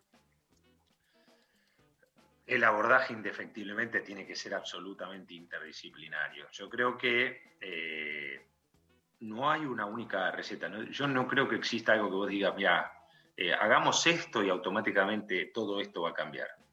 No, porque en realidad los que hacían eso son tipos que se formaron hace 40 años en esa misma lógica. Si vos tomás lo que eran las concentraciones y las pensiones de fútbol hace 50 años, lo que ves hoy es Disneylandia eh, o Disney World. Eh, no es eh, un- una feria de barrio como era antes. Antes el descontrol era muy grande, era, pero era acorde a los tiempos. Lo que pasa es que, como decíamos antes, hay, hay- hay gente a la cual hay ciertas cuestiones que no le hacen tanto ruido. Y no le hacen tanto ruido porque se criaron viendo a- a- a- a esta situación de manera tan burda que después estos detalles terminan diciendo, y bueno, hay que entenderlo. Y la verdad que lo pensás de la perspectiva, hay que entenderlo y decís, lo mirás desde el otro lado y decís, no, está mal, ¿cómo alguien me va a decir hay que entender esto? Eh, es, muy, es muy importante la palabra interdisciplinariedad, ¿eh? porque no, lamentablemente en el fútbol no eh, eh, se encapsula, ¿no? Queda como, digamos, como un gueto o como un country. Peor, Hay mucho- hay- lamentablemente. pero hay muchos lugares que se... Yo creo que eso, también eh, forma parte de la construcción de las sociedades. Las sociedades se terminan eh, eh, metiendo en cofradías que piensan lo mismo y hacen lo mismo. Lo mismo lo vemos todos los días en las redes sociales. Vos entrás y vos te das cuenta quién es una persona a través de mirarle el Facebook, si es de nuestra edad, y ver los grupos que sigue. Una vez que le ves los grupos que sigue, ve que todos los grupos que sigue son todos iguales. O sea, el tipo quiere autoafirmarse en su conocimiento. No es que quiere decir, no, yo voy a ver, no, yo sigo a este, sigo a aquel que piensa radicalmente, sigo a aquel que está en el punto medio, y bueno, voy construyéndome. Y aún así hay una subjetividad enorme, porque eso de considerarnos que nosotros podemos ser objetivos, ya es algo que está absolutamente en discusión. Nosotros somos plenamente subjetivos por con- cómo nos criaron en nuestra casa. Eh, los primeros cuatro o cinco años de impacto de un niño son marcantes para el resto de su vida. Entonces, a mí me pasaba que un psicólogo un día me dijo, te cuento esta anécdota porque es buenísimo, es amigo mío, Marcelo Rofe. Yo le dije, no, yo estoy lejísimo de lo que son mis padres. Le digo, "Eh, mi mamá, fue, eh, mi mamá fue, es abogada, fue jueza, mi papá es eh, contador y fue gerente de una, de una empresa internacional. Y entonces yo le digo, yo estoy lejísimo de mis viejos, estoy absolutamente lejos. Digo, y entonces, que me conocía, me- él que me conocía me dice, escúchame, pero tu papá no jugó en la primera de Vélez al básquet. Sí, le digo. Y bueno, vos jugaste al fútbol, él jugó al básquet, deporte de conjunto. Me dice, ¿tu mamá no es docente universitaria en, la, Universidad de Buenos Aires? Sí. ¿Vos sos docente universitario en la Universidad de Buenos Aires? Ni siquiera cambiaste de facultad, me dice. Es- lo único que cambiaste fue de temática. Me dice, ni, ni siquiera cambiaste de facultad. Dice, "Eh, tus padres vivieron construyéndose todo el tiempo y te queriendo progresar y hacer cosas. No te alejaste demasiado. No es que vos sos un linchera, no es que vos sos un, un músico del Colón. En tu casa nadie tocaba música, porque yo nunca te vi escuchar música. Y es verdad, en mi casa la música no existía. Le digo, entonces me dice, ¿de qué te, de qué te mandás la parte? Me dice. ¿De dónde te escapaste? Lo único que hiciste es darle tu matiz a lo que te imprimieron tus padres. Y yo me quedé pensando y digo, yo que me creía un hombre que me había hecho, ¿viste? Este- Emancipado. sí, del self, del self-made man, que se Claro. hace, que se construye. Y me, me tiró, pero cuatro subsuelos. y No hay que "Uy, ir. No hay que ir al psicólogo. Claro, Es- dijo, me tiró cuatro subsuelos. Mi autoestima se desplomó por el suelo, como diciendo. Y, y es verdad. Y después lo empezás a reflexionar, lo procesé y dije, es verdad, es verdad. Sí, gracias, Juan Manuel. eh, Un placer. Me quedó, me quedó pendiente la pregunta de cómo pensabas cuando ibas a marcar a alguien, si veías videos para saber Sí. cuál era el. Sí, ¿no? Me imagino un estudioso. No, no solo eso, te cuento una anécdota de cierre. Final por el ascenso, Nueva Chicago, Instituto de Córdoba. Miliki Jiménez, ¿te acordás lo que era Miliki Jiménez? sí. Un metro noventa y ocho, medía Miliki. El- lo dirigía el Tata Martino. Miliki Jiménez eh, habían jugado, se había desgarrado en una de las semifinales, se había desgarrado el isquiotibial izquierdo. No jugó la segunda semifinal, no jugó la primera final contra nosotros. La segunda final, el Tata Martino lo lleva al banco de suplente. Llega al banco de suplente y, y bueno, él lo lleva con la perspectiva sabiendo que estaba medio lesionado, pero lo que significaba en ese instituto de Córdoba, Miliki, era, era otra cosa. Entonces nosotros íbamos ganando eh, y después nos empatan, con el empate ascendíamos nosotros. En los últimos 15, 20 minutos jugábamos ya desde el primer tiempo con uno menos, lo tira Miliki Jiménez adentro de la cancha. Para aquel que no sabe quién es Miliki Jiménez, Luciana, medía dos metros Miliki Jiménez. Dos metros. Yo un 85, él dos metros, con lo cual si saltaba yo ya no lo cabeceaba. Pero yo sabía que estaba desgarrado en el isquiotibial izquierdo, entonces entró y ni bien entró. Vino una pelota que patea Klimowicz, el arquero, la patea y yo fui derecho de atrás, digo, salto. No importa si le pego a la pelota. Lo importante es que parezca que le pega a la pelota, pero con la rodilla tengo que ir a pegarle en el isquiotibial izquierdo para que el músculo se le espasme. Y después va a poder correr menos, le digo. Porque una vez que le pase eso va a poder correr menos. Entonces agarré, fui derecho, me, me puteó en arameo, me dijo todo. Uh, perdón, le digo, ¿qué querés? Perdón, perdón, perdón, fue sin querer. ¿Qué, qué voy a decir? No, no vamos a decir más nada. Esa es la realidad. Ascendimos. Juan, te iba a invitar a jugar al tenis, pero me Ascendimos. parece que paso. Gracias, gracias. Los conocimientos médicos bien utilizados. Exactamente. Un abrazo. Un placer. Abrazo Un placer grande. conversar con vos. Juan Manuel. Herbelia pasó por lo intempestivo, increíble poder conversar desde otro lugar, ¿no? Con alguien que este, se dedica al- a, la, a la medicina, al periodismo, pero que su, su gran vocación fue el fútbol, ¿no? Y cómo defiende este, que el fútbol en realidad siguió siendo su deseo fundamental, ¿no, Lula? Me encantó, muy inteligente, muy inteligente. Muchas cosas para aprender. Totalmente. Bueno, vamos a una promo. Pablo, meteme una promo dos minutos y venimos con el cierre del programa de hoy. Eso en que crees es lo que creas. 93 7 Nacional Rock.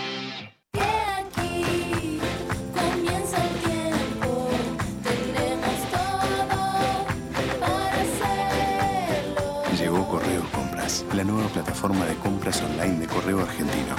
Vos sabés. Compra como nunca, recibí como siempre.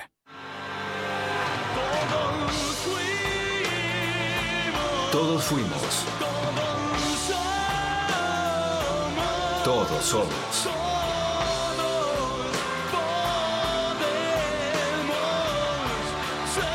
Todos podemos ser. La narcolepsia es un trastorno que se caracteriza por un estado de somnolencia. Puede aparecer mientras conducís un vehículo donde bajan los niveles de atención. Si estás con sueño, es importante que pares a descansar. No pongas en riesgo tu vida ni la de los otros. Soy Diego Molina de Conduciendo Conciencia para Nacional Rock. Dos vidas salvaré, menos que lamentar. Yo me comprometo con la vida. 937. Estamos en Twitter. Arroba Nacional Rock 937. De 11 a 13. Lo intempestivo. Nacional Rock.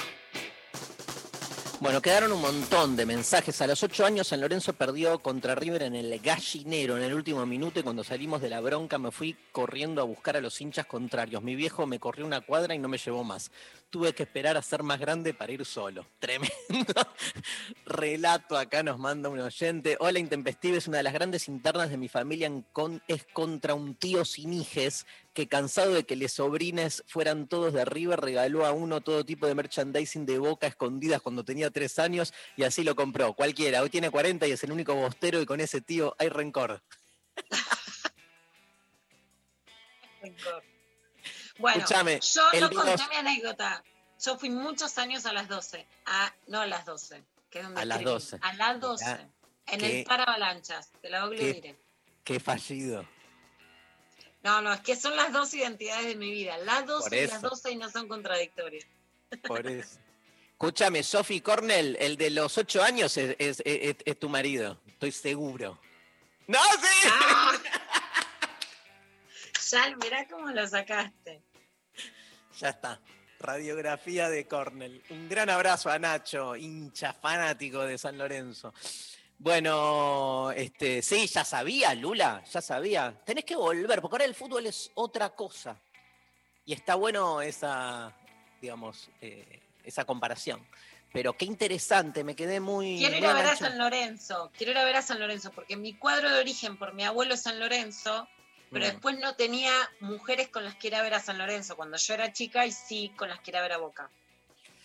Bueno, nos fuimos. Señoras, señores, un placer enorme. Le mando un gran abrazo a todos. María Stanriver, este, Luciana Pecker, Sophie Cornell, Pablo González, eh, Lali Rombolá. Gracias al chino y a NASA por la operación técnica de hoy. Rezando solo para irnos. El Indio Solari y los fundamentalistas del aire acondicionado. Gracias a la Nacional Rock. Nos vemos mañana. Sí, Lula. Besos Mua. enormes para todos. Chau, chau.